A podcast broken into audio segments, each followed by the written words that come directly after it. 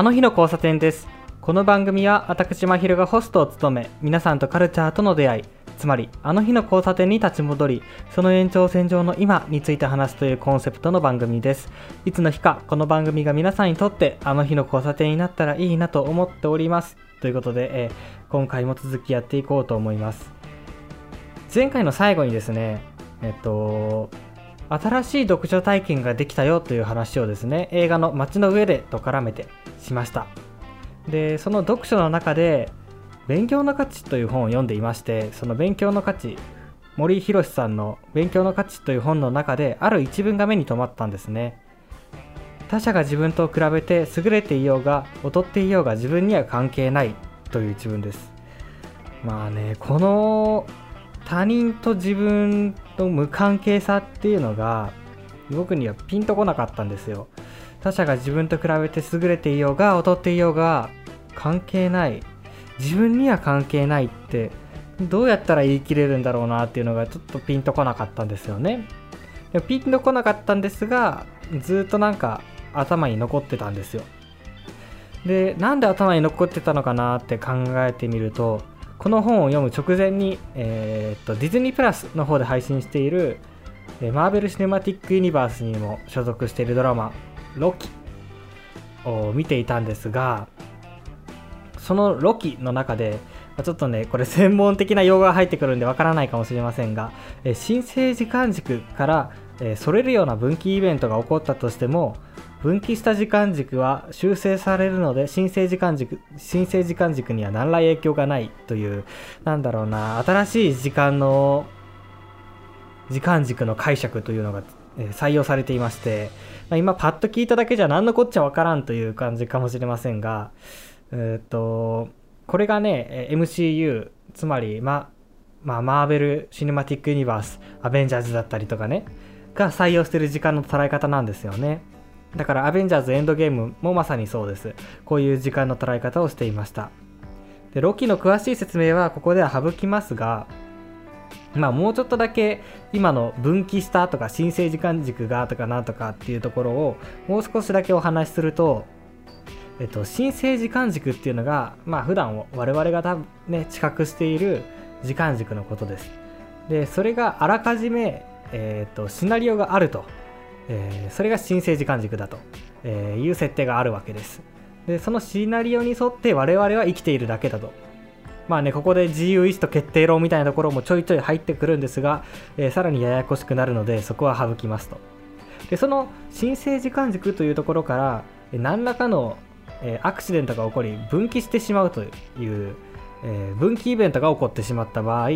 えー分岐イベントっていうのを修正する組織がいるんですねでその修正する組織にが、えー分岐イベントを修正し我々は新生時間軸の中で一本で生きていくと、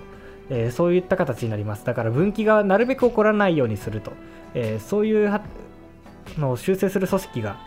えーロキというドラマに出てきまして、えーロキというキャラクターがその組織に入っていきあらゆる分岐イベントを起こしたり修正したりしていくという、まあ、ドラマになっているんですが、はい、これが何が今までの時間軸の捉え方と違うと違うかと言いますと、まあ、簡単に言うと「バック・トゥ・ザ・フューチャー」っていうのが多分広く知れ渡った時間軸の捉え方なんですよね。だから時間軸っていうのが一直線上にあって、えーだから我々が過去に戻るともちろん自分たちが今まで過ごしてきた過去っていうところに戻り、えーそこで例えばうんと自分自身を殺したとすると,、えー、とそれが未来から来た自分が過去の自分を殺したとすると未来へ行く自分はいないよなと。じゃあ未来から自分が来て過去の自分が殺されるってことはないよなというパラドックスが起こるわけですが、まあ、そういうところをねバック・トゥ・ザ・フューチャーも描いていくわけですがえっと、この分岐という考え方世界線の分岐という考え方時間軸の分岐というかん、えー考え方を使えば例えば過去過去から、えー未来から過去にタイムスリップし、え過去の自分を殺したとしますと、えっと、そこで時間軸が分岐するわけですで、えっと、過去に戻って殺しましたよという時間軸と殺された時間軸で時間軸で分岐しましてまあ全く別々の世界がそこから進んでいくわけですねえだから先ほど言ったようなパラドックスが起こらないと。まあ、こういう考え方をロキ、ひいては MCU は採用しているわけです。うん。だから元の、ね、元の時間軸には影響がないというわけです。バックトゥザフューチャーはバリバリ影響があるというところですね。で、この考え方っていうのは時間軸が分岐するっていう考え方は、あのアニメのシュタインズゲートの世界線の考え方と近いところがあるんじゃないかなって、まあ、ふと思いました。まあね、この世界線っていう言葉は結構、まあ、近年聞くようになりましたし、それこそオフィシャルヒゲダンディズムのプリテンダーという曲でも、ね、世界線という言葉が結構出てきますが、あの世界線はきっとシュタインズゲートから来てるだろうなという感じですね。ジャケ写も、えー、シュタインズゲートを意識したようなジャケ写だったので、おそらくそうだろうかと。はい、かなり脱線しましたが、この先ほど言った本に書いてあった書いてあった一文からあった人と人との無関係さっていうのと今言った時間軸の分岐による過去の改変っていうのと現在の無関係さっていうのが無関係っていう点でなんかシンクロするところがあったんですよ。一瞬なんかシンクロして一瞬つながりを感じたんですがすぐにねその共通点みたいなのを、ね、見出すことができなかったんですよね。ですぐに線を引くことができなかったのでちょっとでもでもすごく引っかかる。ここ何かつながりそうっていうのがあったので一歩一歩考えていくことにしました、えー、でそれがでまず考え始めたのが、えーと、人と人との無関係さ。つまり、えー、他者が自分と比べて優れていようが劣っていようが自分には関係ないっては一体どういう感覚なんだろうか。というね。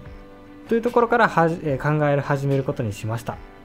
まあ、結論から言うと、まあ、他者が自分と比べて優れていようが劣っていようが自分には関係ないっていう考え方これ一体どういう考え考えでどういう感覚なんだろうかっていう考えることによって新たな発見っていうのが得られましたしその発見をこれから話していくんですがえっ、と人と人との無関係さと過去改変と現在の無関係さ最初気になった一瞬つながったところっていうのの共通点っていうのは、まあ、まだ見つけられていません。まあでもね、あの、その、人と人との無関係さみたいなところを考えていくことによって新たな発見があったので、まあ、十分実りはあったかなというね、この、まあ、思考実験っていうわけでもないですけど、まあ、考えてみるっていう作業、うまくいったんじゃないかなと思います。まあ、それについてね、これから数回のエピソードにかけて話していこうと思います。でね、この他者が自分と比べて優れていようが劣っていようが自分には関係ないっていう感覚。これがどうしても僕には分からなかったんですよね。競争を強く意識する中にいましたしどっぷり自分は今使っていますし、えー、これを読んでいた当時もまさに、えー、制作系の課題の真っ只中に入っていてもう提出1週間前2週間前とかだったかな。精神的にもかなり追い込まれていました。だからその他者と競争するっていうことを強く意識していましたしそれを強く意識させられた、えー、教授の声かけとかも、えーと、強くそれを意識させるような声かけをすごくしてきた。というのもあって、えー、競争強く競争の中にいたんですね。いながらもでもその辛さをひしひしと感じてたんですよ。でこれ辛いな辛いなと思いながらも脱却できずにどうしたらもっと生きやすくなるんだろうとか思っていた中でこのあの思っていたのでこの一行は僕には全く理解できなかったんです。でそして理解できないと同時にでもこう思えたらいいよなっていう羨ましさがあったと。そういうわけです。で頭ではね他者と比較するより自分の成長に目を向けるっていうのは頭では分かってるんですけどでも心ではまだそれを受けと受け入れていなかったんですよね。でもそういうことってみんなよくあると思うんですよ皆さん。うん。でねだからこそこの他者が自分と比べて優れていようか劣っていようが自分には関係ないというこの他の文章と何ら大差のないと言ってしまえばそれまでの字の文っていうのになぜか目が奪われでこれが目を奪われてからその日半日ぐらいこれについて考えて少しずつ少しずつ半日かけて他者と比較他者と比較するより自分の成長に目を向けるっていうのを心で受け入れていけるようになりました。うん。ちょっと脱線するんですが、それにしてもですね、関連性がありそうだけどよくわからないだからもう少し小さい問題から扱っていこうかっていう思考の流れといいますかっていうのは初めてだったんででもねそれがうまくいった感じがしたんですよ。大きな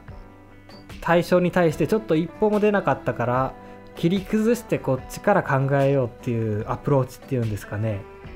それもしかしたらひょっとしたら重要な段階の踏み方問題解決の重要な段階の踏み方してたのかもしれない。って今に思うとそれはまさにあの直前に読んだ本のブレイディみかこと鴻上尚史の「なんとかならない時代の幸福論」に書いてあったうーんエンパシーというところに近いんだろうなと思います。シンパシーっていうのは共感というかえーと、他者が言っていることが分かる同じ感情になれる理解できるっていうところなことなんですがエンパシーっていうのは相手の気持ちになって考えられるっていうことなんだっていうのを、まあ、このブレイディみかこさんってよくいろんな本とかいろんな場所でこのシンパシーとエンパシーの話されていると思うんですがまさにこの全く理解できないけどこれってどういうことなんだろうっていうのを考えてみるっていうアプローチの仕方これはまさにエンパシーだったんだろうなと。まあだからねこれを考えていくことによって完璧主義からちょっとずつ脱却できそうな兆しが見えたってところまで行ってたんですけど最終的には行くんですけどだからこそ僕はこのねこのノートだったりこの思考のプロセスのことを完璧主義を乗り越えるのはエンパシーっていう風に名付けたんですねうんまあこれはね、普遍的ではないと思いますが、僕の中ではそうだったんです。完璧主義を乗り越えるのはエンパシーだったんです。で、この理解はできないけれど、人の立場に立ってみるというアプローチはね、自分にとって初めての体験でしたし、とっ、とても楽しかった。うん。大変だったけど楽しかった。楽しい時間でした。で、今でもある種の興奮状態を引きずって、えー、この文章にもしたためましたし、今話しているという状態になります。うん。でこの、まあ、さっきも言いましたけど理解はできないけど人の立場に立って考えてみるっていうのは会話においてめちゃくちゃ重要なことなんじゃないって思うんですよね。だって会話する時に今相手は何を言いたいんだろうかって考えることって一番大事じゃないですか。だしそこが見落とされがちですけどそれこそがコミュニケーションだよなって思ってるんですよね最近、まあ、それがうまくできててそんなの自明だよっていうか 言う人も多いと思いますが僕はねどうしても自分のことを話してし話したくなってしまう性格なのでいかに聞くかっていうことを意識するんですがうん。聞くんですがあ意識するんですがこの人の立場に立ってみるって考えてみるっていうこそことこそがコミュニケーションだと思うとうーんと努力とかそんなものではなくなってくるというかそれこそコミュニケーションだしでコミュニケーションってエンパシーなんだなっていうふうに、えーと、このブレイディ・ミカコと鴻上庄司さんの「なんとかならない時代の幸福論」を読んでね思いました。はいそしてですねこの頭では分かっているけれど心が受け入れていないっていうのは自分にとってすっごい大きなテーマなんですよ。これがね高校、まあ、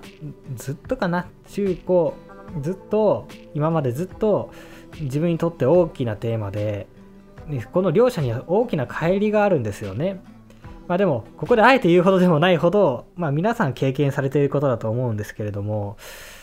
うん、どれだけ頭で正しさを理解しててもどうしても受け入れることができない。受け入れることができないから完璧主義を脱却できなかったんですよ。これはね高校時代の自分とかも思い返してみてもやっぱり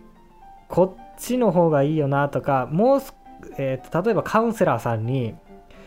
3割3割の努力から始めよう。3割行動することから始めようって言われたんですよ。でも僕は10か0100か0しかなかったんで10割か0しかなかったんで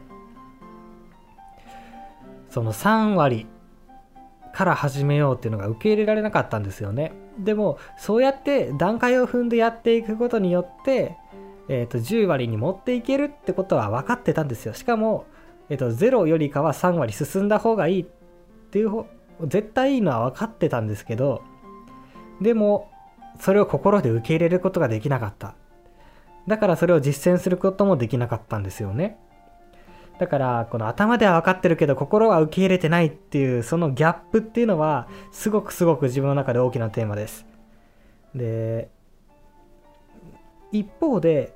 その心で受け入れた瞬間に世界が全く変わって見えるっていうそういう体験も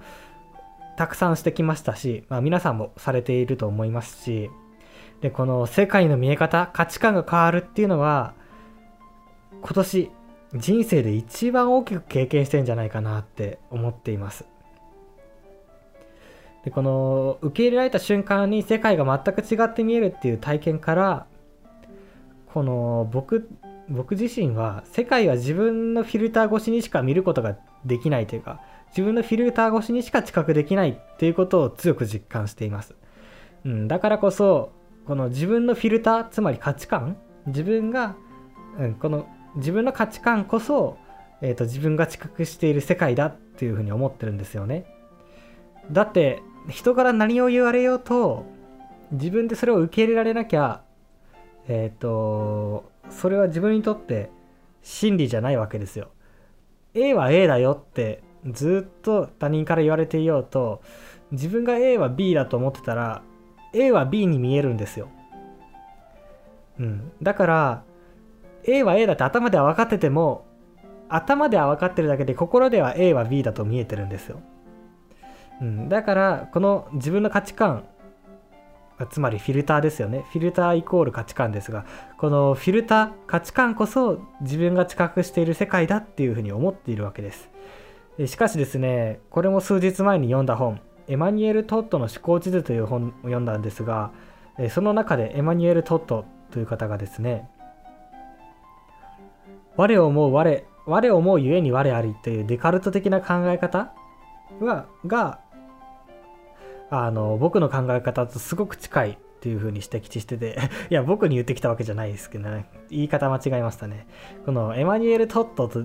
の思考地図という本の中ではで言うところの我思う我あり我思うゆえに我ありというデカルテ的な考え方に近かったんですよ僕のフィルターこそ世界だという見方っていうのがでねこのデカルト的な考え方我思うゆえに我ありというデカルト的な考え方っていうのはまあ、合理合理主義に当たるそうなんです。でね、その合理合理主義っていうところのが実際どうなのかっていうのとか、えっ、ー、と、合理主義と経験主義のその違いだとか、あとは自分が本当にこう合理主義なのかっていうのとか、まあね、初めてカテゴライズされたんで、本当に自分が合理主義なのかっていうところから含めて、まあ、いろんな本を読んでね確かめていきたいですし、まあ、そこからいやちょっと違うぞとかあ確かにそうだなでここのこの考え方で得られる恩恵はこういうことだな。この考え方で、えーと、生まれる弊害はこういうことだなみたいなところっていうのもちょっとまたね今後整理していきたいななんて思うようになりました。エマニュエル・トットの思考地図を読んでね。はい。まあねここまで来てやっと完璧主義っていう本題にかすりつつあるんですが、えっ、ー、と、この次回以降は他者が自分と比べて優れているか劣っているかっていうのが自分には全く関係ないという一文が理解できなかったと。で、そこについて考え始めましたという話をしましたが、えっ、ー、と、どういう取っかかりで考え始めたかと言いますと、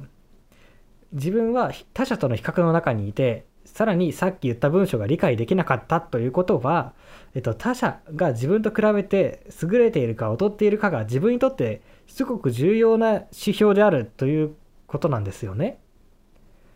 だから受け入れられないっていうことなんですよね。じゃあなんで自分にとってそれが重要な要素なのか？重要なファクター、ファクターでは、うん、重要な要素なのか？なぜ優れているか劣っているかっていうのが自分に関係あるのか？そう思っているのか？っていうところを考えていったので次回以降はそこの話にしていこうと思います。えっ、とだいぶお膳立て長くなっていますが次回以降かなり確信に入ってくる個人的に発見があったところの確信に入ってくると思いますので次回以降もお付き合いお願いします。お願いします